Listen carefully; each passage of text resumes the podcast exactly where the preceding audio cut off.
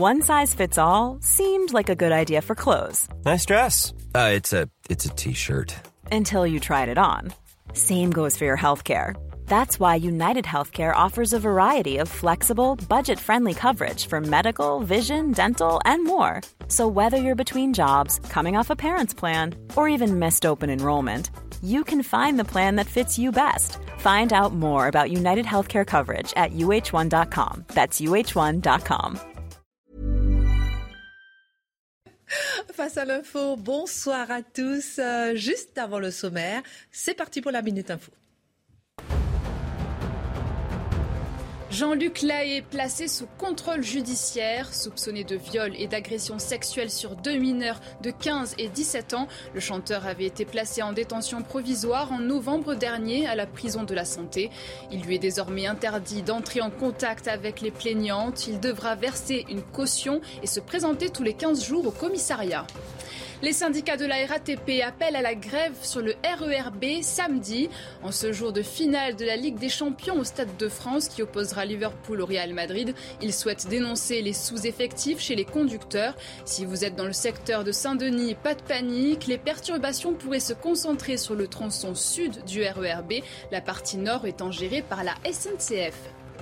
Il n'a pas peur du vide. Le funambule français Nathan Paulin va tenter de battre le record du monde de la plus longue traversée sur un fil. Un spectacle perché à 95 mètres de hauteur avec pour décor le Mont Saint-Michel. Un nouveau défi extrême pour ce haut savoyard de 28 ans qui commence aujourd'hui jusqu'à jeudi. Au sommaire ce soir, face à l'inflation, certains économisent, d'autres cherchent l'argent facile. À l'époque de la grande consommation, de la satisfaction immédiate, du culte de l'image, notre société flirte avec le plaisir sans effort. Qu'est-ce que cela dit de nous? Quelles conséquences? L'édito de Mathieu Boccoté.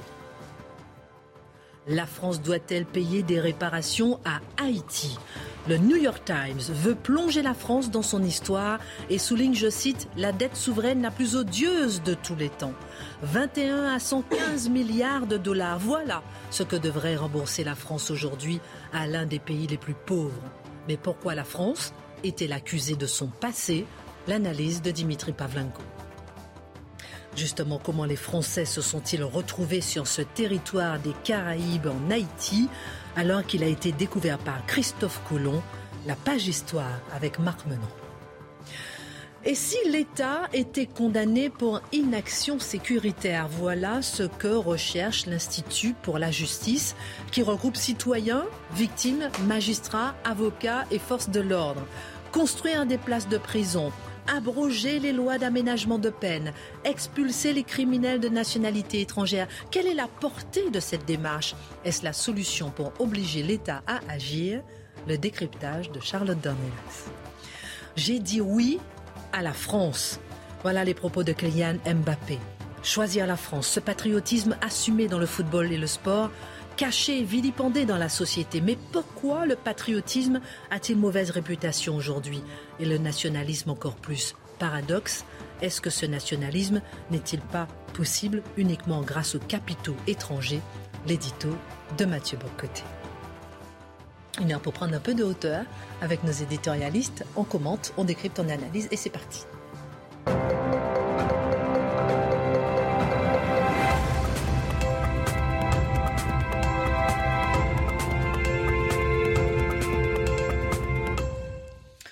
Bonsoir à tous. J'ai deux choses à vous dire. Un, Charlotte vient d'arriver sur le plateau très essoufflée. Il y a eu un accident en fait, c'est ça, sur le périphérique Sur le périphérique. Ah oui, d'accord. Vous voyez, Une vous heure et arrivez. demie pour venir, tout simplement. Ah Combien ouais. de temps Ah ouais. Une heure et demie. Ah oui, tranquille. Bien. Merci en tout cas. Vous êtes, temps, en général, vous êtes avec nous. Et la deuxième chose, c'est que comment ça, Mathieu? Vous avez dit que vous n'avez pas envie d'être funambule là, au Mont Saint-Michel Oh, non, mais je, je crois que la corde C'est l'actualité. assez Soyons honnêtes. Moi, moi, le fil, le fil perd. Non, mais j'aime bien vous regarder le JT de Isabelle Piboulot et vous dites à ça, moi non. Je crois que tout est possible, sauf ça. Surconsommation. Ça va, Dimitri? Ça Mais va, oui, Marc? ça va, ça va très Oui, bien. Bon. j'ai fait le funambule euh, au gala de la presse.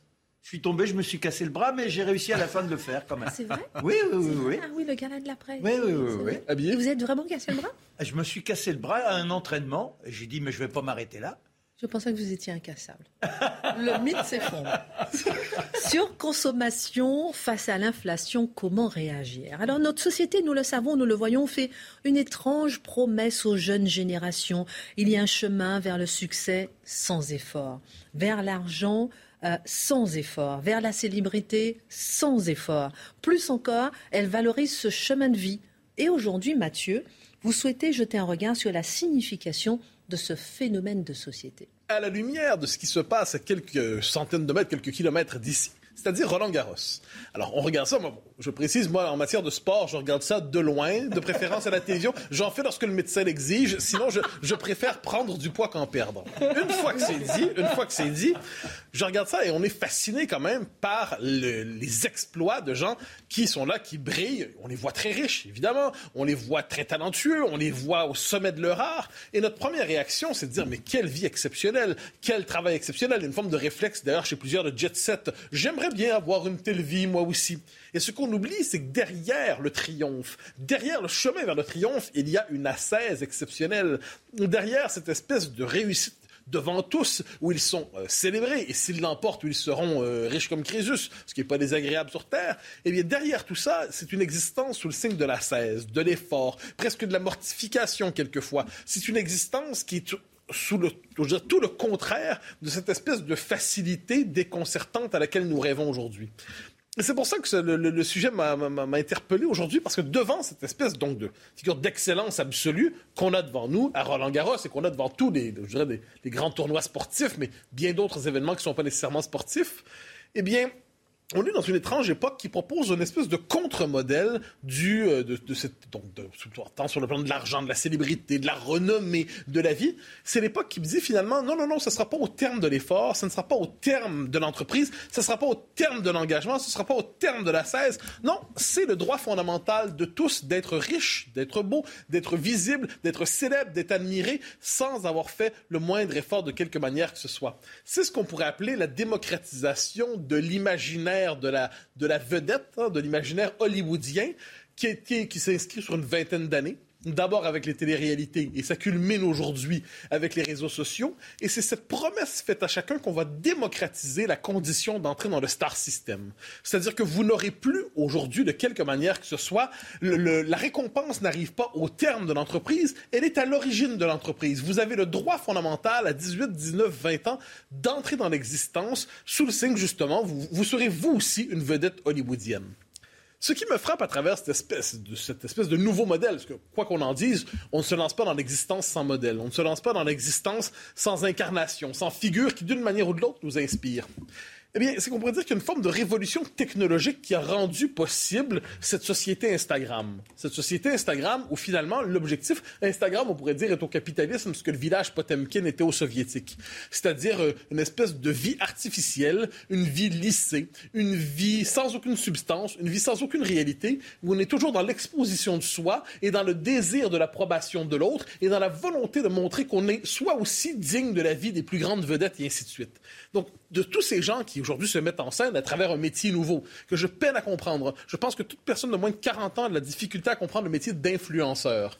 Euh, c'est un peu étrange, cette espèce de, de, figure nouvelle qui interpelle les jeunes générations, qui est le signe d'une forme de colonisation mentale, non seulement par... Oui, je m'emporte. Ne pas, Le monde s'effondre et moi aussi. Euh, donc, colonisation mentale par Hollywood, colonisation par les marques colonisation par les marques. Faut bien voir. cest quand vous êtes un influenceur qui a du succès, hein, c'est un peu ça aujourd'hui. Vous êtes sur YouTube, vous êtes sur Instagram, vous êtes ailleurs. Il y a d'autres réseaux sociaux qui m'échappent heureusement. Euh, et qu'est-ce que vous êtes? Fondamentalement, vous êtes un homme sandwich ou une femme sandwich. Votre responsabilité dans la vie, c'est de porter de manière plus sophistiquée, sophistiquée qu'hier des, des panneaux réclames, et vous êtes au service du panneau réclame du jour. Et plus vous serez capable d'influencer les gens à se définir, à, à susciter une espèce de désir pour ressembler eux aussi à leur tour à un panneau réclame, et ainsi de suite, ben vous aurez réussi votre journée et vous serez un influenceur de talent, un influenceur qualifié, un influenceur célébré. Et moi, ce qui me, me renverse à travers tout cela, j'y reviens, c'est le système de stimulation des affects qui vient avec les réseaux sociaux. C'est-à-dire, il faut voir dans quel univers on vit. On le sait, on l'a souvent dit, c'est la société non seulement du clic, mais du petit signalement. À chaque moment, on peut voir, ah, quelqu'un vient de regarder ma photo, quelqu'un vient de ci, quelqu'un vient de ça. Le problème, c'est que ça ravage fondamentalement psychiquement les êtres. Ça les rend insensibles au silence. Ça les rend euh, incapables souvent de s'inscrire dans la durée, dans le temps long, de différer. Ça, c'est ce que je pense que le principe de toute civilisation, ça consiste à dire, je fais un effort maintenant et je n'aurai le résultat que dans 5 ans, dans 10 ans, dans 15 ans dans cette espèce de célébration du résultat immédiat, hein, la gratification immédiate, eh vous êtes plus capable d'être autre chose que dans l'instant présent. Dans l'instant le plus immédiat, vous êtes autoréférentiel et finalement, vous vous essoufflez à la manière de, dire d'un animal de compagnie qui est toujours en train de s'essouffler devant le prochain signal qu'on veut lui donner avec la récompense du moment. Et je reprends à travers ça la question de cette célébrité vite acquise, de cette richesse vite acquise. Ben, vous connaissez cette série, moi j'étais jeune, ça existait, je sais pas si ça existait en France, c'est La vie des gens riches et célèbres. ça passait à la télévision, là, on était censé regarder ça, La vie des gens riches et célèbres, on était censé désirer ça. Hmm. Et là, on revient au point de départ. La richesse, bien sûr, mais au terme de l'effort. La renommée, bien sûr, mais être renommé pour quelque chose. Notre société propose plutôt la célébrité comme référence en elle-même. L'argent immédiat, facile à dépenser dans une fête permanente qui ferait penser à un mauvais livre de Philippe Murray en permanence. À travers tout cela, je pense véritablement que c'est une forme de régression adolescente qui est portée par la, le, capitalisme contemporain, le capitalisme mondialisé, qui nous transforme non plus en être de culture, non plus en être de spiritualité, non plus en être citoyen, non plus en être d'engagement, mais véritablement en petites créatures manipulables selon le signal publicitaire du moment. Et le problème, c'est que plus on se soumet à ce modèle et plus on a l'impression de réussir dans la vie, c'est une forme d'étrange régression. bravo, bravo être de culture, être de citoyenneté, être d'engagement. Et je pense justement à ce que euh, dit Marc Menon régulièrement, et on pense à, si lorsqu'on parle aussi avec Charlotte, d'éducation. Comment dire à un enfant euh, d'apprendre, de faire de l'effort, d'apprendre des poésies, de faire des études, etc., lorsqu'on voit qu'il y a la réussite facile. Alors, vous avez parlé de célébrité. Revenons sur le cas euh, particulier de la célébrité. Le désir de célébrité. Est-ce que c'est naturel? Alors, qu'on se comprenne bien. Euh, moi, ce qui me fascine, ce sont les, petits abrutis qui disent Moi, ce que je veux, c'est être célèbre. Célèbre pourquoi? Pour être célèbre. Mais ça, c'est le point d'aboutissement de la bêtise et de la sottise. Et là, on distinguera ça de la gloire et de la renommée. La gloire, qu'est-ce que c'est? La renommée, qu'est-ce que c'est? C'est après avoir accompli de grands exploits, nous serons reconnus par tous, par la cité, par nos pères, par notre famille, par la société, par la civilisation, par l'humanité, qu'en sais-je. Après avoir fait de grands exploits, eh bien, nous serons reconnus pour ces grands exploits et nous serons désormais modèles admirés. Et ça, en toute honnêteté, je trouve que c'est absolument essentiel. Je veux dire, c'est la figure du saint, c'est la figure du héros, c'est la figure, la figure de l'homme qui, ayant accompli de grandes choses, eh bien, est désormais digne de la reconnaissance connaissance de chacun. Et nous ne sommes pas des petits robots, on n'est pas non plus des petits tas de poussière, ou à tout le monde, on ne l'est pas pendant notre existence. On désire, voilà. mais je, je, préfère la figure du héros, Charlotte préfère la figure du saint. Il est normal en ce monde que tout ce qu'on veuille dire, tout, bravo, vous avez servi votre patrie, vous avez d'ailleurs les décorations, c'est là pour ça, c'est très bien. Mais le fait, c'est la différence. Je pense qu'on est dans cette étrange époque qui confond d'ailleurs l'honneur et la fierté et qui confond la gloire et la célébrité. La quête de la gloire, je la crois fondamentalement féconde pour l'humanité. La quête de la célébrité, ça condamne à l'imbécilité. Je note. Hein? Est-ce que vous n'êtes pas un peu sévère quand même avec euh, les passions qui animent la jeunesse? Non, non, non, je pense que je suis, je, suis, en fait trop, trop gentil. Euh, je m'explique. Il a, je pense que toute civilisation a besoin de modèles d'imitation. Qu'est-ce qui fait qu'une civilisation fonctionne? C'est qu'on a des modèles qui qu'on imite parce qu'ils nous inspirent. dire, que serait notre amie Charlotte sans Jeanne d'Arc? Que serait Marc Menon sans Mermoz? Et ainsi de suite. Donc, on est, il y a des figures qui nous inspirent, qui correspondent à une partie de notre Dimitri et moi, c'est pas grave, on, on repassera. on parle de mes interlocuteurs devant moi, c'est tout. Mais je vous nommer d'autres. Je vous taquine, je vous taquine. Donc, on a besoin de modèles. on a besoin de modèles. Le modèle, ça peut être euh, là, on peut donner des exemples. Le grand politique, hein, ça peut être le grand capitaine d'industrie, ça peut être le grand mystique, ça peut être le très grand moine, ça peut être chaque qui porte le monde sur ses épaules, ça peut être le grand sportif, le grand aventurier, ça peut être le grand militaire. Ce sont des figures qui suscitent l'admiration. Il faut une diversité de modèles. Pourquoi? Tout simplement parce qu'il y a une diversité de tempérament dans l'être humain. On n'est pas tous sur le modèle interchangeable. Mais lorsqu'une société abolit ces différents modèles, lorsqu'elle abolit ces différentes références, que reste-t-il? Ben, Si justement, c'est l'imitation d'un compte Instagram il y a, me semble-t-il, d'autres manières d'accéder justement à la saine gloire et peut-être même à la richesse. Mais toute la société en souffre de ça. Bah oui, mais parce qu'il y a du plus le plaisir sens- sans effort. Ben, il n'y a plus le sens de la jubilation. C'est la fête de l'esprit, c'est l'engagement. L'important, c'est pas le moment du podium, c'est quand vous êtes sur le parcours, que vous allez chercher un freinage au volant d'une voiture. Mais non, c'est-à-dire que c'est la notion du dépassement. C'est notre façon à nous de taquiner la transcendance.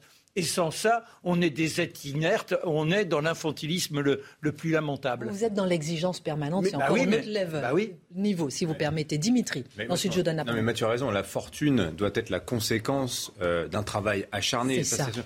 Mais on voit, par exemple, dans le contexte actuel d'inflation, vous l'avez dit en- en- dans, dans Hmm. votre lancement, qu'aujourd'hui, le gouvernement, et il y a une cer- certaine peur du vide qui est dans toute la société. Et l'action du gouvernement sur l'inflation, ça répond précisément à ça. Alors, Isabelle Piboulot, et puis on- une petite phrase rapide. Alors, le, le JT.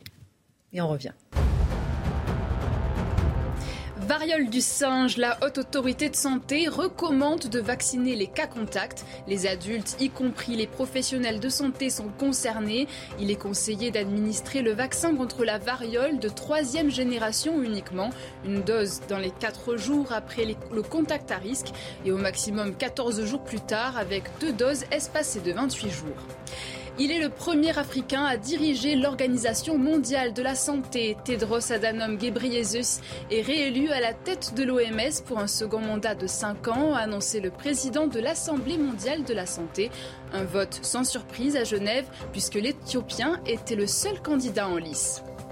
Au Brésil, au moins 11 morts lors d'une opération policière dans une favela de Rio de Janeiro. Il s'agit de 10 criminels présumés et d'une habitante victime d'une balle perdue. Ces opérations sont fréquentes contre les narcotrafiquants. La police assure avoir été accueillie par des tirs. Parmi les suspects recherchés, des chefs de gang cachés dans la favela. Mais euh, quand même, dernier mot, euh, Mathieu. Je trouve stupéfiant et dangereux pour la société, bombe sociale même à retardement, le fait de cet éloge du plaisir sans effort, de cette satisfaction immédiate et justement de ce leurre de l'argent facile. Oui, oui, parce qu'en dernière instance, on se perd, on va se laisser attraper par n'importe quelle combine d'une manière ou de l'autre qui nous dit tu auras tout d'un coup, sans effort, ça sera réglé. Un dernier petit clin d'œil à notre ami Marc qui dit l'importance, c'est la course et pas le podium. Non, mais le podium, c'est important aussi. C'est-à-dire que Ah, moi, le podium récompense la, la ah non, mais- mais la non, au terme, si, moi, non seulement je veux être celui qui aura combattu pour l'indépendance du Québec, mais celui, on va dire, c'est lui qui l'a fait. Ça, c'est quand même pas si mal. Je pense que fondamentalement, être, de- devenir soi-même modèle, je pense que c'est le point d'aboutissement d'un engagement civique ou autre, et ainsi de suite. Donc le podium, c'est important, mais tout ne se réduit pas au podium. Non, c'est la jubilation de l'instant, Et la jubilation du podium. qui est un couronnement. Bon, bon, bon. Il y a beaucoup de sujets aujourd'hui. Oh, Beaucoup de sujets. D'ailleurs, euh, j'aimerais vous entendre, Mathieu, sur le prochain sujet avec Dimitri. Installez-vous, écoutez, réfléchissons. Dimitri, alors qu'en France, le débat se poursuit sur le profil du nouveau ministre de l'Éducation, Papendiaï, en se demandant s'il est oui ou non militant colonial, le New York Times publiait ce week-end une série de très longs articles qui remettent en lumière l'histoire de l'indépendance d'Haïti et de la dette que le pays a dû payer à la France au XIXe siècle. C'est une histoire peu enseignée en France, voire pas du tout. Et c'est le reproche qu'on perçoit clairement dans ces articles. Oui, d'ailleurs, je signale que New York Times, les articles sont traduits en français. Et à chaque fois que le New York Times veut s'adresser à la France, qu'il a, enfin, qu'il a un reproche à, à faire à la France pour lui montrer à quel point il, il ne l'aime pas et elle est condamnable, il traduit en français. Tapez Haïti, vous allez voir, c'est quasiment le premier résultat qui tombe. Alors oui, long article, il y a près de 80 pages de lecture à peu près. Alors d'abord l'histoire qu'il vaut la peine de rappeler, et d'ailleurs ce que fait très bien le New York Times. Donc après avoir brisé leur chaîne, après avoir repoussé les troupes napoléoniennes et proclamé leur indépendance en 1804, les anciens esclaves d'Haïti voient revenir en 1825 des navires de guerre français armés de 500 canons dépêchés par le roi Charles X avec un ultimatum qui est inédit. Haïti doit payer une indemnité à ses anciens esclavagistes, sinon, sinon ce sera la guerre. Alors le gouvernement haïtien de l'époque va céder assez rapidement, au bout de trois jours, hein, et s'engager donc à rembour- à rembourser 150 millions de francs de l'époque que plusieurs générations de Haïtiens vont devoir régler, parce qu'évidemment, Haïti, à l'époque, n'a pas 150 millions d'euros dans les caisses de, son trésor. Et ce remboursement, il va durer jusqu'en 1888, et Haïti va avoir toutes les peines, en fait, à payer cette somme. Et à tel point que va se mettre en place ce qu'on appelle un mécanisme de la double dette. Ce mécanisme, il est le suivant. Vous n'avez pas l'argent pour payer la traite que vous devez euh, à la France. vous allez voir une banque française, vous lui empruntez de l'argent pour payer la traite. Et cet emprunt que vous faites, il a un taux extrêmement élevé, à tel point qu'on peut parler de prêt toxique. Hein. Euh, ça vous entraîne, c'est ce qui a entraîné l'État haïtien dans une spirale de la dette, et qu'à chaque fois, en fait, elle doit refinancer par de nouveaux prêts. Euh, et donc, le New York Times écrit qu'il s'agit là, cette histoire que je viens de vous raconter très sommairement, de la dette souveraine la plus odieuse de tous les temps, vous l'avez dit, euh, créant un nouveau type d'esclavage, forme d'esclavage bancaire. Hein, voilà ce qu'écrit le, le New York Times. Alors, la thèse du journal, Pardon, j'ai juste envie de dire de quoi je me mêle, mais pardon, c'est sorti tout seul, mais vous allez nous dire pourquoi. c'est intéressant. Il y a un lien avec les États-Unis. non, mais c'est vrai, les États-Unis ont envie de savoir. Et, Mathieu a envie de répondre. Alors pourquoi cette histoire ressort maintenant? Parce qu'en en fait, en réalité, c'est une, une, longue histoire. Il y a 25 ans déjà, on parlait euh, abondamment hein, de, euh, de, de, cette histoire de la dette. L'ancien président Jean-Bertrand Aristide en avait fait même l'unique but de son mandat au début des années 2000. La thèse du journal, du New York Times, c'est que ce fardeau de la dette imposée par la France va empêcher le développement d'Haïti pendant tout le 19e siècle et même jusqu'à aujourd'hui. Euh, et ça va continuer au XXe siècle. Alors cette fois non plus sous le joug de la France, mais sur celui des États-Unis qui, pendant 32 ans, de 1915 à 1947, vont occuper Haïti et vont littéralement siphonner les richesses du pays, mais de manière encore plus violente que n'avait pu faire la France, qui s'était contentée, si je puis dire, euh, de, cet endettement massif euh, à la suite de la longue période d'esclavage au XVIIe et XVIIIe siècle. Alors, il n'y a rien de nouveau, si vous voulez, dans cette idée-là que euh, Haïti est condamné à la misère depuis deux siècles à cause de cette dette-là. Sauf que le New York Times avance un chiffre qui est inédit. En fait, ce n'est pas un chiffre, c'est une fourchette extrêmement large. Le journal nous dit non, non, ce n'est pas 560 millions de dollars, en fait, enfin de, francs que les Haïtiens ont payés, de francs du 19e siècle. Non, c'est entre 21 milliards et 115 milliards de dollars. Euh, voilà ce que devrait aujourd'hui la France rembourser à Haïti si elle procédait à une restitution intégrale de ce qu'elle aurait pris euh, à Haïti. Donc soit quand même entre une et huit fois le PIB d'Haïti aujourd'hui, hein, quand même, hein, pour vous donner une échelle des choses. Alors pourquoi cette somme? Parce que l'argent euh, rendu par, Haïti aux anciens colons, et donc à l'État français, bah, ce sont autant de pertes de chance pour l'économie haïtienne à une échelle de 200 ans pratiquement. C'est de l'argent qui n'a pas circulé dans l'économie locale, qui n'a pas financé la construction d'écoles, euh, d'entreprises, qui n'est pas allé dans le commerce, dans les caisses du Trésor public euh, haïtien, etc. Et pour montrer en fait l'écart, euh, le New York Times cite l'exemple de la République dominicaine, donc qui est riveraine, mitoyenne, qui partage l'île d'Hispaniola avec Haïti, qui dispose, la République dominicaine, elle, bah, de tout le confort moderne. Racontez de la sorte, Dimitri, on a quand même l'impression que la France passe là, en tout cas, pour le plus grand spoliateur de l'histoire de l'humanité. Oui, tout à fait. Alors, les papiers du New York Times, parce que c'est une série d'articles, rappellent quand même que à l'époque de de Charles X, la France est elle-même très endettée. Elle doit payer les dettes des guerres, des guerres napoléoniennes. Euh, elle, elle paye encore ses indemnités à l'époque. Le roi Charles X agit aussi sous la pression de 27 000 colons qui ont perdu hein, toutes les plantations qu'ils avaient euh, à Haïti. Euh, on peut rappeler aussi que euh, les États-Unis, ah que l'élite de l'île d'Haïti à l'époque est quand même bien contente, l'air de rien, de, de, devoir contracter ses dettes auprès de la France parce que ça lui permet au passage la reconnaissance internationale et donc d'entériner ses droits de propriété quand même une île d'esclaves qui se rebelle, qui met le colon hors, de, hors du pays. Euh, en Amérique ou à l'époque, en Amérique du Nord, vous avez des millions d'esclaves, au Brésil pareil l'histoire plaît pas beaucoup en fait. Hein. C'est pour ça. Donc euh, il y a quand même cette opportunité de reconnaissance internationale. Euh, et puis sans parler des États-Unis, hein, je vous le disais, qui prennent le relais de Haïti. Et puis la corruption, qui quand même est endémique en Haïti depuis près de deux siècles. Enfin bon, je ne vais pas vous faire l'histoire de la dictature des Duvalier père et fils, mais enfin ça a quand même largement contribué à maintenir la tête sous l'eau à l'ensemble de la population de, Haïti. Le New York Times rappelle aussi ce contexte historique est forcément complexe, qui, la lecture n'est pas aussi simpliste qu'on euh, euh, on, pourrait le croire. Mais quand même, dans ces articles, il faut bien comprendre qu'on a là un tir d'artillerie idéologique, avec deux cibles, deux reproches qui sont adressés à la France. Il y a deux messages politiques dans ces articles. C'est un. Des États-Unis. Hein. Euh, J'aime bien le rappeler quand même. Oui, oui, oui, oui, grand quotidien des États-Unis, vous avez raison. La première, le premier message politique, c'est la faute ineffaçable de la France. Voilà, ça c'est très important. Et deux, la repentance. La repentance est indispensable. Voilà ce qu'il faut comprendre. Vous devez, Français, vous sentir coupable de l'histoire que nous vous racontons à propos d'Haïti. Alors, d'ailleurs, ça se voit Après, vous me direz, est-ce que la France doit se sentir coupable ou pas Je Mais ça n'est pas simple. Ça n'est absolument pas, simple. Mais vous allez comprendre pourquoi il y a une intention idéologique qui est quand même, donc qu'il faut prendre avec des pincettes de la part du journal. D'abord, il y a le reproche incessant qui revient dans l'article que cette histoire que je viens de vous raconter, cette histoire de la double dette d'Haïti, elle n'est pas enseignée à l'école. Et euh, preuve de cette ignorance, qui est quand même fondée, c'est vrai, hein, c'est pas enseigné vraiment dans l'école de France, c'est que les descendants des colons indemnisés, parfois, ignorent totalement euh, l'origine de leur fortune, ne, connaissent pas cette histoire-là. Et donc, l'exemple qui est cité, c'est celui, par exemple, de Ernest Antoine Sellière, ancien président du MEDEF. En 2015, il est attaqué en justice par le CRAN, le Conseil représentatif des associations noires, pour avoir bénéficié de l'esclavage. Alors, Jean-Ernest Antoine Sellière, au début, comprend pas trop ce qui se passe.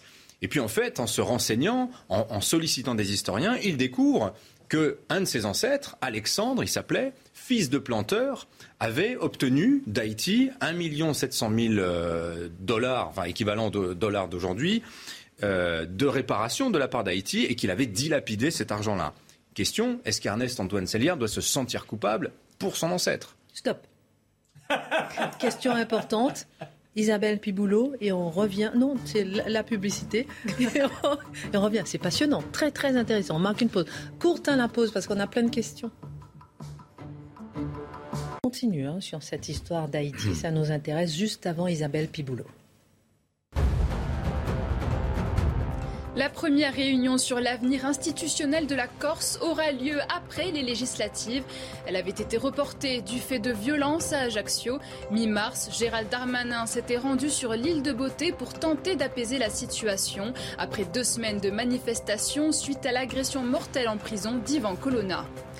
Burkini, un recours du préfet examiné demain. Le préfet de l'Isère a saisi le tribunal administratif de Grenoble d'un référé laïcité suite à l'adoption par la municipalité d'une disposition autorisant le burkini dans les piscines municipales. Le texte ouvre aussi la porte à la baignade seins nus.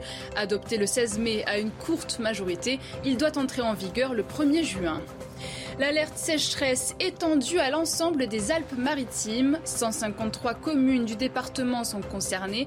Une alerte de niveau 2 sur 4 en raison du déficit pluviométrique. Une partie du département avait été placée en alerte le 29 avril, mais depuis, pas d'amélioration. Les nappes et cours d'eau restent à des niveaux anormalement bas pour la saison.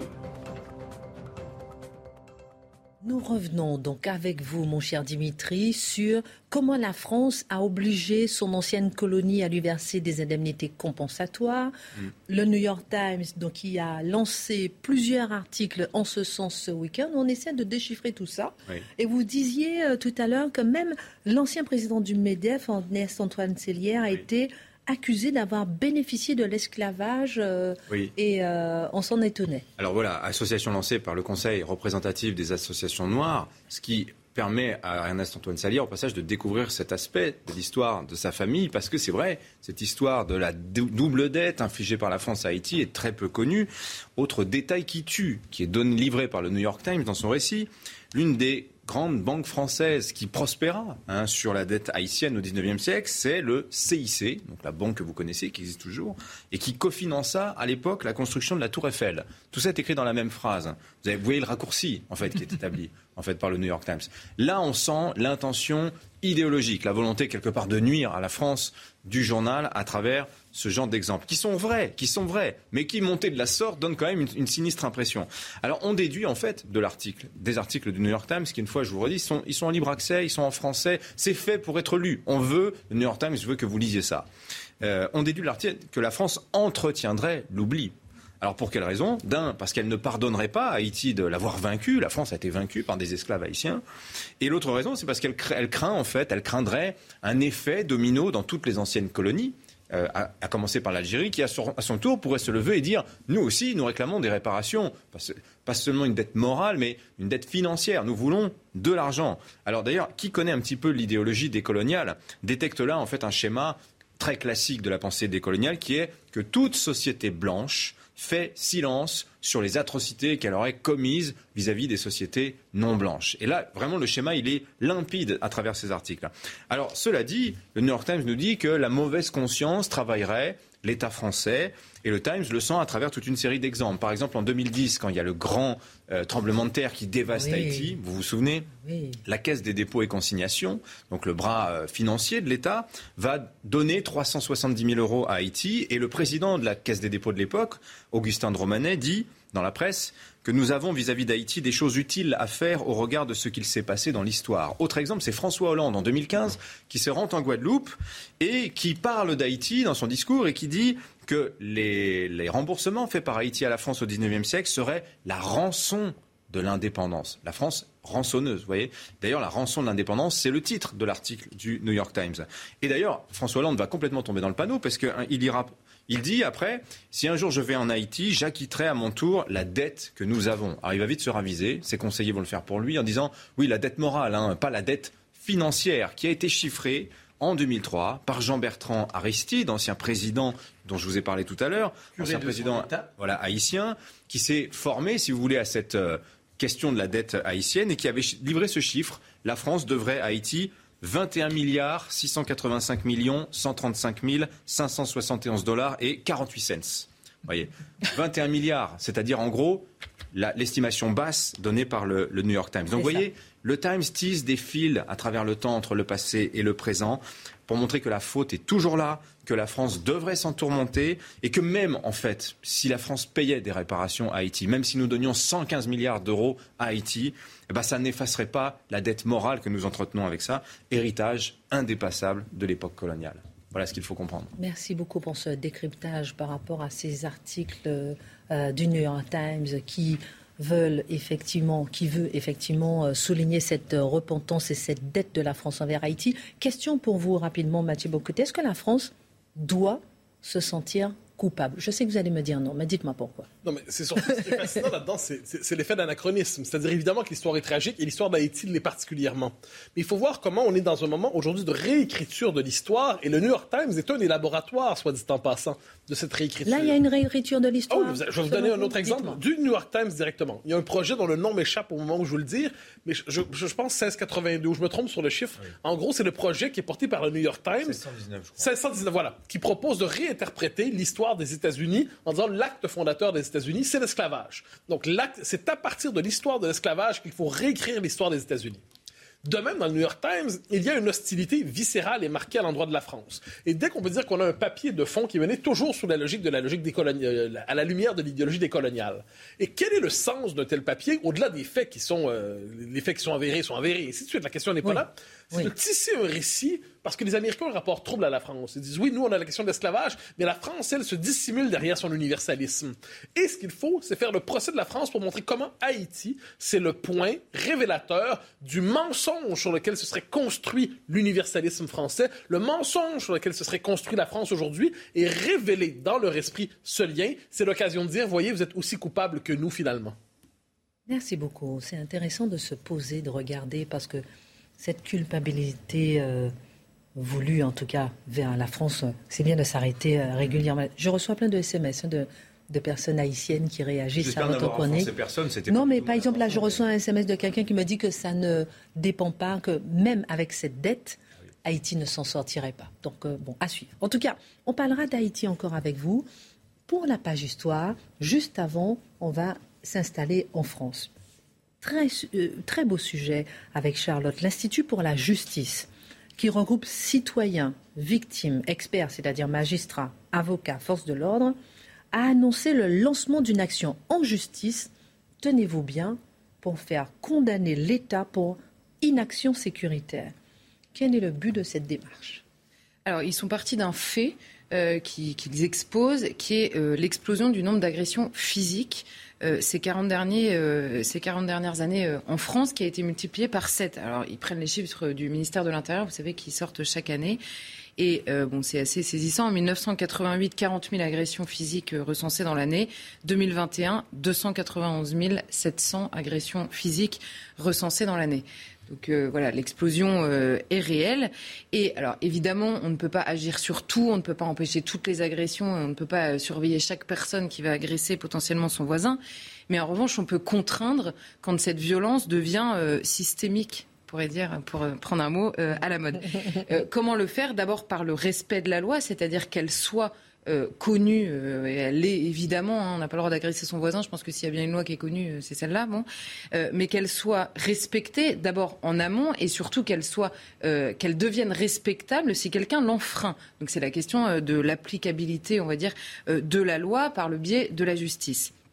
Or, il part d'un constat, les peines qui sont prononcées aujourd'hui en France sont d'abord souvent trop faibles, juge-t-il, et surtout très mal appliquées. Euh, ce qui est euh, le, enfin, le problème sur lequel ils s'attardent énormément. Alors, ils s'appuient, eux, sur, euh, sur l'article 2 de la Déclaration de l'homme et du citoyen qui fait du droit à la sécurité et à la sûreté un droit fondamental. Ils, sont, ils passent par le, biais du droit pour euh, déposer, euh, pour construire cette plainte. Alors le modèle, évidemment, c'est la poursuite de l'État pour une action climatique, vous savez, dont on avait beaucoup parlé. alors ils se sont basés sur ce modèle-là. Et le but, c'est potentiellement de condamner l'État, c'est-à-dire de le contraindre à agir sur ce terrain-là, mais également, puisque ce, si condamnation y avait, elle serait probablement très symbolique, mais c'est surtout d'installer, d'imposer, on va dire, la question dans le débat public. C'est exactement ce qu'avaient fait les activistes avec la question euh, de l'inaction climatique. Alors, il propose au minimum trois sujets de contrainte de l'État par la justice pour commencer construire 30 000 places, de, 30 000 places pardon, de prison immédiatement pour arriver à 100 000, qui est le nombre de places de prison sur lequel tous s'entendent vu l'état de la délinquance aujourd'hui en France, abroger les lois d'aménagement euh, de peine aujourd'hui en France et expulser les criminels de nationalité étrangère, qui représentent aujourd'hui 23% des personnes qui sont dans les prisons. Vous voyez, tout ça sert à faire, à avoir des places de prison et donc à pouvoir abroger les lois d'aménagement de peine qui sont parfois, euh, qui sont parfois euh, les peines étant aménagées parfois en fonction aussi du nombre de places. Euh, juste une petite question. Euh, est-ce que l'Institut pour la justice est un institut euh, militant de droite, de gauche Alors, ils sont apolitiques, c'est-à-dire affiliés à aucun parti et surtout, ils ne touchent pas de subventions publiques. Très bien. Non, ils ont une tendance plutôt sécuritaire, on dirait. Ils ne sont pas très laxistes. Quoi. Alors, donc cette thématique de l'aménagement des peines, vous avez dit donc construire des places de prison, abroger des lois d'aménagement des peines, expulser les criminels de nationalité étrangère. Cette politique de l'aménagement des peines revient souvent dans le débat. Éric Dupont-Moretti avait lui-même évoqué l'incompréhension des Français devant les remises de peines systématiques. La prise de conscience, on a l'impression que là, elle existe finalement. Alors c'est vrai, Éric Dupont-Moretti avait parlé quand il avait fait sa loi de confiance dans la justice. Il avait dit les Français ne peuvent pas comprendre qu'il y ait des remises systématiques de peine. Parce qu'il faut savoir qu'en France, il y a plusieurs manières non seulement d'aménager la peine et de remettre une partie de la peine. Il y en a qui correspondent à votre comportement en prison, etc. Et il y en a qui étaient systématiques. C'est-à-dire vous allez en prison, vous passez un mois, euh, alors je n'ai pas les chiffres exacts, mais vous avez un an de prison, mettons, par année, vous aviez tant de jours de remise de peine automatique, vous pouvez vous comporter exactement comme vous voulez en prison. C'était donc par conséquent automatique. Alors il s'est attardé sur ce point-là en disant les Français ne peuvent pas comprendre, je confirme, et il les a supprimés. Mais dans la même loi, il permet un aménagement plus grand des peines en fonction euh, des individus. Donc à la fin, vous pouvez vous retrouver avec des, remises de peine pardon, plus grandes que les remises de peine euh, automatiques. Bon. Euh, et le premier levier d'action, on va dire, de l'État, celui sur lequel il peut agir, c'est cette question de la récidive qui revient souvent dans le débat on se demande toujours ce qu'on peut faire pour que le prisonnier euh, se réinsère et ne récidive pas. Mais la première, on pourrait se poser la question différemment, c'est-à-dire en ne se posant pas d'abord la question vis-à-vis du prisonnier, mais de sa victime, et se dire que la peine qui est prononcée, elle est prononcée en raison d'un acte qui a déjà été posé. Donc si cette peine est prononcée, c'est que l'acte délictueux ou criminel qui avait été posé valait cette punition. Donc la remise de peine, elle est injuste même philosophiquement, vis-à-vis de la victime euh, qui mérite ça. Alors, qui est responsable de cette question de l'aménagement permanent des peines dès le lendemain, dès la minute qui suit euh, le procès? C'est le système pénal et toute la législation en France. On s'attarde beaucoup souvent sur la question des juges, mais sur ce point précis, c'est clairement un système. Pourquoi? Parce que c'est la loi en France qui a privé petit à petit les juridictions de jugement, c'est-à-dire le, tribunal dans lequel il y a un jugement qui est rendu, une peine qui est prononcée, de leur pouvoir, en transférant au juge de l'application des peines, dont on parle aussi, l'enjeu judiciaire d'un procès pénal. Je le fais simple. Vous êtes dans un tribunal, quelqu'un est condamné. Donc il y a la juridiction euh, de jugement qui prononce la peine. Immédiatement ensuite, la personne qui vient d'être condamnée passe devant un juge d'application des peines qui lui dit alors voilà la peine, Et on va voir ce qu'on va faire de cette peine maintenant. Oui. Donc si la peine est courte, vous n'allez pas en prison, vous prenez trois mois ferme, elle va être aménagée. Et ensuite, quand vous êtes en prison, on continue à aménager cette peine en fonction de votre comportement, en fonction du nombre de places, en fonction euh, du Covid. hein, on l'a vu euh, au moment du Covid. Et alors la petite, euh, la petite chose à noter, c'est que seul le jugement officiel, on va dire, pro- qui est prononcé au nom des Français, les fait au vu des Français. C'est-à-dire que vous pouvez assister à une audience, elle est publique. Devant le juge d'application des peines, ça n'est pas public, et c'est pourtant toujours la justice qui est rendue au nom du peuple français. Vous ne pouvez pas, vous n'accédez pas à cette question-là. Alors évidemment, quand la peine n'est ni sûre ni appliquée, Derrière, c'est d'abord un abandon des victimes, et les victimes parlent beaucoup de cette euh, violence-là euh, euh, qui leur est faite, et surtout, ça génère de l'impunité à la fois pour les gens dont la peine n'est pas euh, sérieusement appliquée, et aussi pour ceux qui les regardent et qui se disent bon, on risque pas grand-chose.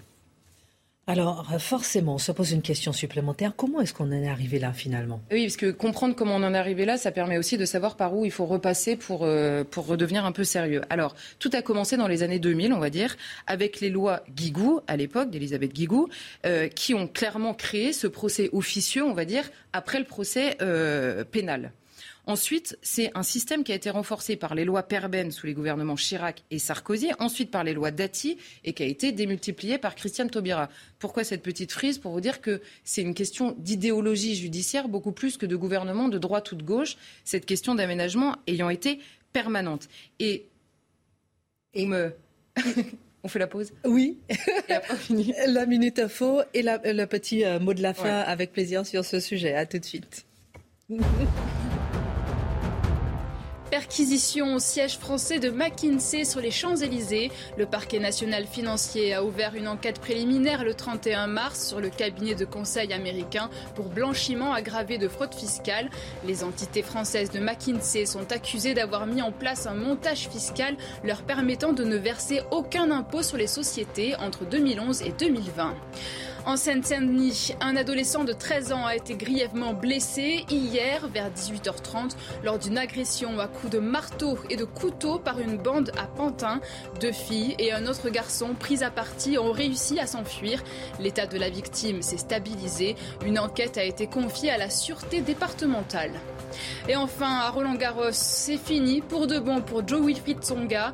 L'ex numéro 1 français et numéro 5 mondial a été éliminé au premier tour par le Norvégien Casper Ruud en 4-7. Une rencontre de 3h49.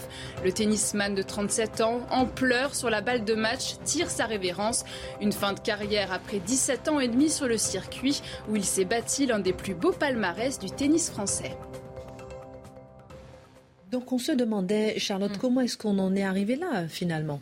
Alors justement sur cette question de l'aménagement de peine, donc on a vu, il, peut, il se fait juste après le procès, donc la peine est prononcée, elle est tout de suite euh, aménagée, et pendant l'exécution de la peine. Et pourquoi c'est intéressant? Parce que cette question d'aménagement se fait aussi beaucoup avec les entretiens avec les psychologues, etc., avec le prisonnier pour savoir où il en est, etc. Et là, quand le, le psychologue dit a priori il n'y aura pas de récidive, le doute profite à la personne qui est en prison. Or, il y, a un- il y a un principe fondamental dans la justice, c'est que le doute profite à l'accusé jusqu'à ce que le jugement soit prononcé. Il est normal qu'on ne condamne pas quelqu'un sur lequel on a un doute euh, dans la participation. À partir du moment où la personne est condamnée, le doute devrait profiter à la victime et non pas au prisonnier. Et on est resté dans cette idée que le doute doit, doit profiter non plus à l'accusé, mais à la personne condamnée et qui reçoit sa peine. Donc c'est évidemment encore les victimes qui sont, euh, euh, qui sont bafouées dans cette histoire. Et pourquoi cette évolution. Elle est double, idéologique évidemment, parce que quand vous écoutez euh, les personnes, ils vous disent que l'aménagement de peine, ça permet d'avoir la confiance du prisonnier et que demain dans la société, comme ça, il, il se souviendra de ce qu'on a fait pour lui, etc. Bon, dans les cas de récidive qui sont énormes, on a un cas de récidive de crime grave tous les six mois aujourd'hui en France. Ça au moins, ça pourrait être évité par des gens qui auraient dû être en prison. Et matériel, évidemment, la question du manque de place, c'est pour ça que l'Institut euh, pour la justice pointe euh, cette question-là en particulier euh, dans cette, dans cette plainte. Merci beaucoup, Charlotte, pour cette analyse. Dans un instant, on parlera avec vous du patriotisme. Pourquoi que dans le sport? J'ai choisi la France, disait euh, notre ami Kylian Mbappé. Est-ce qu'il n'y a que dans le sport qu'on peut euh, vraiment afficher son patriotisme, voir son nationalisme? On en parle dans un instant. Mais comme on a abordé Haïti aujourd'hui, Marc Menon, qui connaît très bien Haïti, puisque vous avez fait un livre euh, euh, Tirement d'Haïti. voilà. Alors, on a envie de savoir, Marc, dans notre page histoire, comment les Français s'en sont-ils retrouvés finalement sur ce territoire. Il nous a raconté, euh, Dimitri, euh, ils ont battu euh, les forces napoléoniennes en 1803, mais comment ils se sont retrouvés dans ce territoire des Caraïbes? Je finis Oui. Alors que le, territoire avait été découvert par Christophe Colomb. Voilà, voilà. Et alors, pour la petite histoire, comme ça, une anecdote étonnante, il arrive début décembre en Haïti, Christophe Colomb, puis après, il cabote, il cabote. Et il se retrouve face à Port-au-Prince, enfin ce qui est devenu Port-au-Prince, le 25 décembre, avec sa Santa Maria. Il va se coucher, heure de la prière, forcément. Il fait confiance à un petit mousse qui tient le gouvernail, qui ne fait pas attention à la Marie qui descend. La Santa Maria se retrouve ensablée, elle s'éventre, et avec les restes de la Santa Maria, on construit le premier fortin pour ceux qui sont rescapés, qui ne pourront pas remonter sur les deux autres bateaux, puissent attendre le retour de Christophe Colomb. C'est-à-dire que c'est avec un fortin, le jour de la mort de Jésus-Christ, enfin le symbole, la Santa Maria que commence le drame d'Haïti, si je puis dire. Les hommes qui seront restés sur place se laissant aller à quelques licences avec les jeunes fils, les Arawaks qui sont d'une beauté infinie, et forcément ils sont punis par les autochtones on va passer tout cela. Et comment les Français s'installent? Eh bien, les Français sont d'abord les flibustiers, c'est-à-dire les pirates, les gars qui sont là, qui sont à la chasse des gros ventrus, c'est-à-dire les navires espagnols qui reviennent d'Amérique du Sud, gorgés d'or, et hop, on est en embuscade dans les Caraïbes. Il y a toutes les petites criques et certains envahissent les côtes de ce qui n'est pas encore Haïti, mais qui deviendra donc d'abord Saint-Domingue. Et ensuite, vous avez les, les pestiférés. Qui sont les pestiférés? Ce sont les huguenots. Ils fuient toutes ces guerres de religion. Vous avez également bah, ces coquines infréquentables, ces dames de petite vertu, tous les voleurs à la tire, tous les coquins effrénés. Et sur place, alors, ils s'accaparent des petits lopins de terre. C'est comme ça que se construisent les premiers éléments. Et un traité en 1697 Louis XIV avec les Espagnols. Et là, on constitue Saint-Domingue, la partie ouest, qui deviendra Haïti, et de l'autre côté, Hispanolia, qui reste aux Espagnols. Alors comment exploiter les terrains? Parce que c'est difficile. On a compris tout de suite qu'il y avait des richesses. Déjà avec ce que exploitaient et avaient obtenu les Arawaks, on a du café, on a du cacao, on a vraiment toutes les possibilités, la canne à sucre dont on a commencé à s'endiabler sur le continent et qui fait florès. Il y, a de la fortune. Et on fait venir qui? Bah, Les plus pauvres français, c'est-à-dire les paysans qui n'ont pas de boulot, hop, on monte des bateaux et on leur signe des contrats de trois ans. Mais dans des conditions épouvantables. C'est que là-bas, c'est à la fois le paradis terrestre, la luxuriance, mais alors les caprices de la nature. Et c'est de ça aussi dont est victime euh, euh, Haïti. Vous avez de temps en temps une tornade qui vous emporte tout, un tremblement de terre, vous avez des cataractes qui vous tombent sur le crâne et le, le soleil qui vous assèche, qui vous fait fondre en quelque sorte. Donc c'est impossible. Et ces gaillards-là ne renouvellent pas les, contrats. Et comment faire? Eh bien, il y a le roi du Dahomey qui, là-bas, en Afrique, exploite avec des petites guérillas le bois d'ébène, c'est-à-dire qu'il fait des prisonniers, il les vend plutôt aux Arabes, les Français connaissant ça, se précipite sur place et c'est ainsi que l'on va monter ce trafic du bois d'ébène avec les esclaves. Les plus têtes de l'art refusent bien évidemment au moment de la vente, ils sont achetés et ensuite, à la première opportunité, ils fuient les conditions épouvantables. On les appellera les marrons. Mais arrivons en 1791. Il y a un cocher il est plutôt bien traité par euh, son maître, mais il ne tolère pas la situation de ceux qu'il voit travailler au quotidien, qui perdent les bras en coupant la canne, qui sont fouettés, etc. Et cet homme-là, de rumeur en rumeur, avec les uns et les autres, il décide de mener la révolte. Bookman, c'est au mois d'août. Au mois d'août, tiens, du côté du 15 août. Et pourtant, il ne savait pas, mais c'est là encore la fête de la Vierge Marie et on monte toute une cérémonie sous l'orage, c'est incroyable, et de là on va déferler des milliers de personnages qui ont traité, qui ont euh, euh, fui les, lieu d'exploitation et qui déferle et qui égorge de partout. Voilà la grande révolte. Tout ça, l'ouverture, il est cueilli alors qu'il est un, libre, c'est-à-dire qu'il a obtenu d'avoir ses propres esclaves et sa petite exploitation. La grande chance, c'est qu'il connaît la langue. Avec lui, on va pouvoir signer des traités. Et c'est pour ça le recrute. Butman a été tué on passe aux Espagnols parce que on, sent que la situation devient critique. Toussaint Louverture en profitera pour être le premier à revenir avec les Français. Quand Napoléon apprend qu'il s'est déclaré gouverneur de ce lieu, forcément il se fâche, il enverra Leclerc. La guerre là est toute rancière, tout est permis d'un côté comme de l'autre. Les Français finissent par être vaincus par la météo, par euh, toute la petite vacherie qui vous bouffe la peau et transperce vos organes. Et là, Dessalines se dressera un jour en arrachant le drapeau français. Il prend le, le rouge, il dit ça c'est vous les noirs. Le bleu, ça c'est vous les métis. Et les blancs, les blancs n'ont plus leur place ici. Voilà le drapeau. Et ensuite, alors que Toussaint Louverture a été fait prisonnier, il est en France, eh bien, il sera le premier emploi, parce qu'il faut imiter les Français.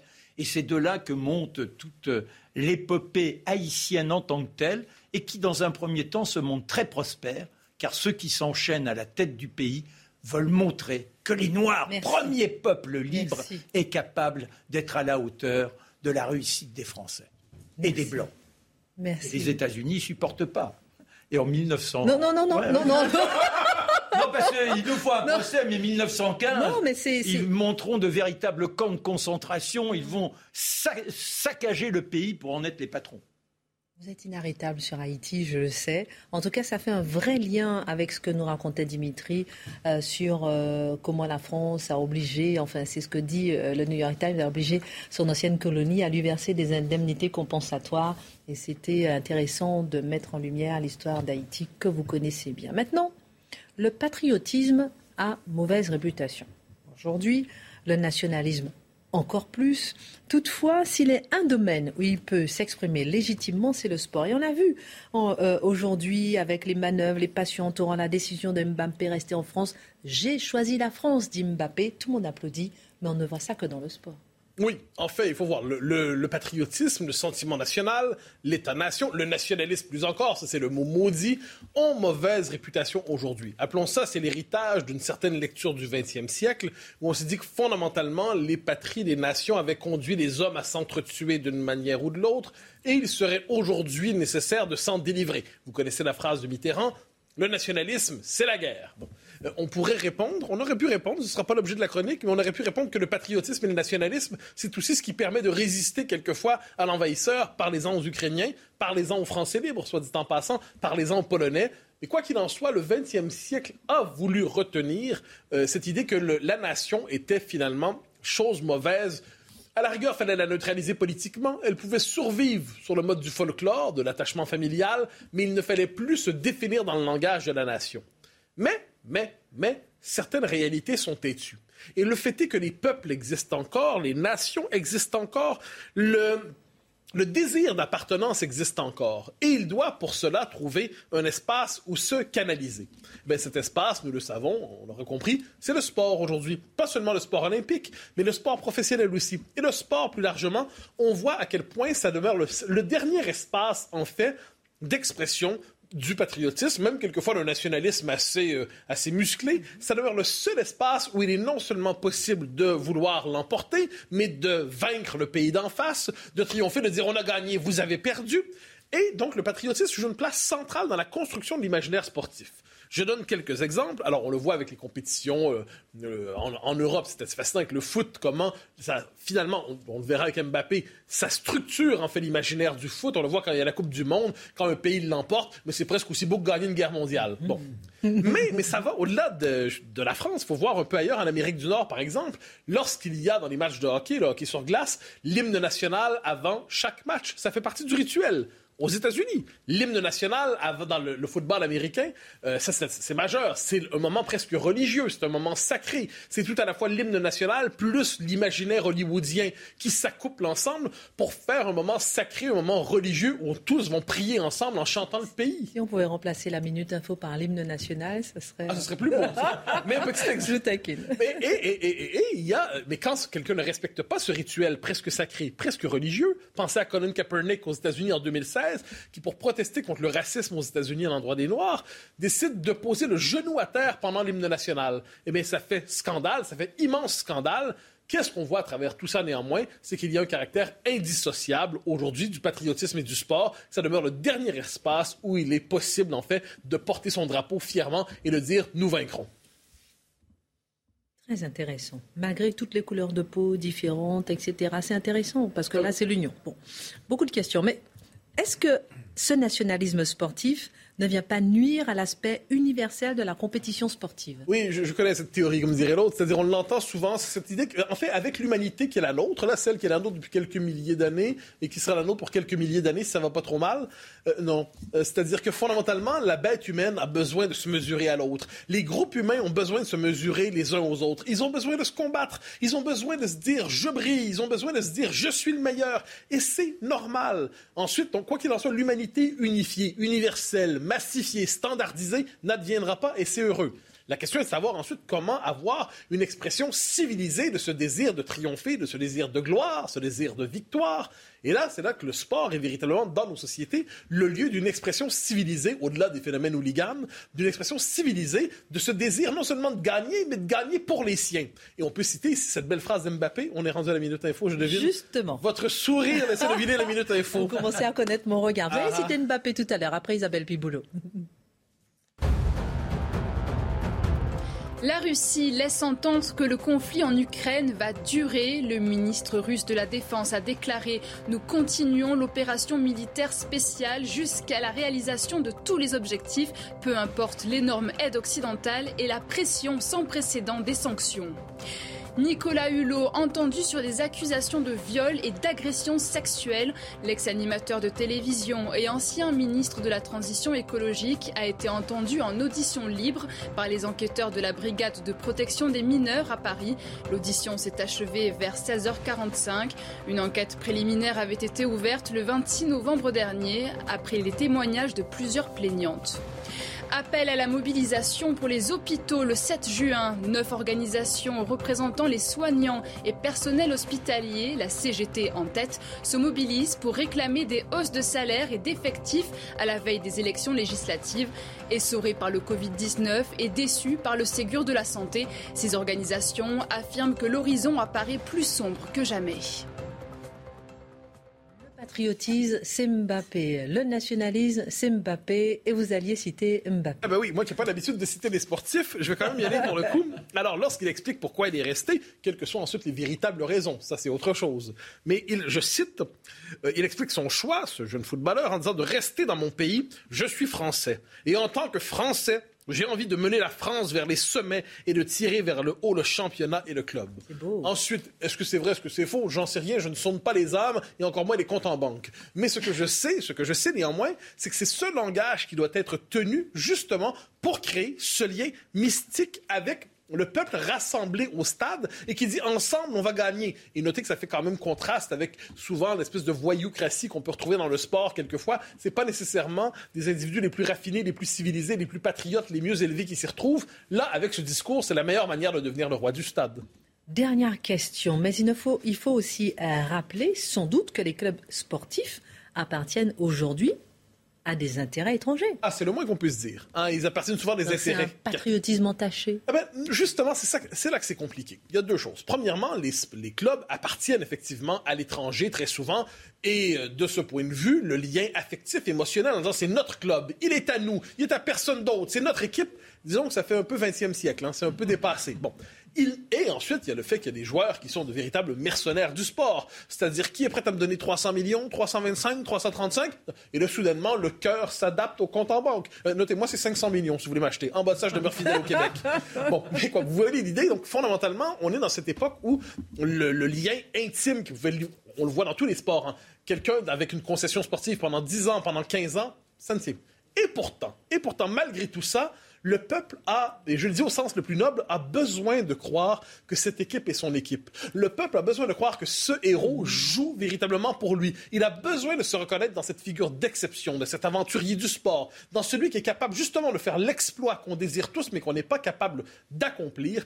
De ce point de vue, nous y revenons. Il y a dans ce lien intime, fécond, entre le patriotisme et le sport aujourd'hui, c'est un révélateur d'un besoin fondamental, le besoin d'appartenance, le besoin d'identité, le besoin d'héroïsme, le besoin d'exemples inspirants. Et tout ça, on pourrait espérer ensuite, je l'espère, soit dit en passant, que tout ça puisse se déployer ailleurs que dans le sport. Mais le sport est une forme de conservatoire, en ce moment, de conservateur, si je peux dire, de vertus qui ne pourraient pas s'exprimer ailleurs de ce point de vue, puisque ces vertus sont néanmoins conservées. Applaudissons et brandissons le drapeau. Merci euh, beaucoup, mon cher Mathieu. Rappelez-moi le titre de votre livre sur Haïti. Le petit roman d'Haïti. Merci beaucoup, euh, mon cher Marc. Merci, Charlotte, Dimitri. Tout de suite, Pascal Pro et ses invités. À demain, 19h.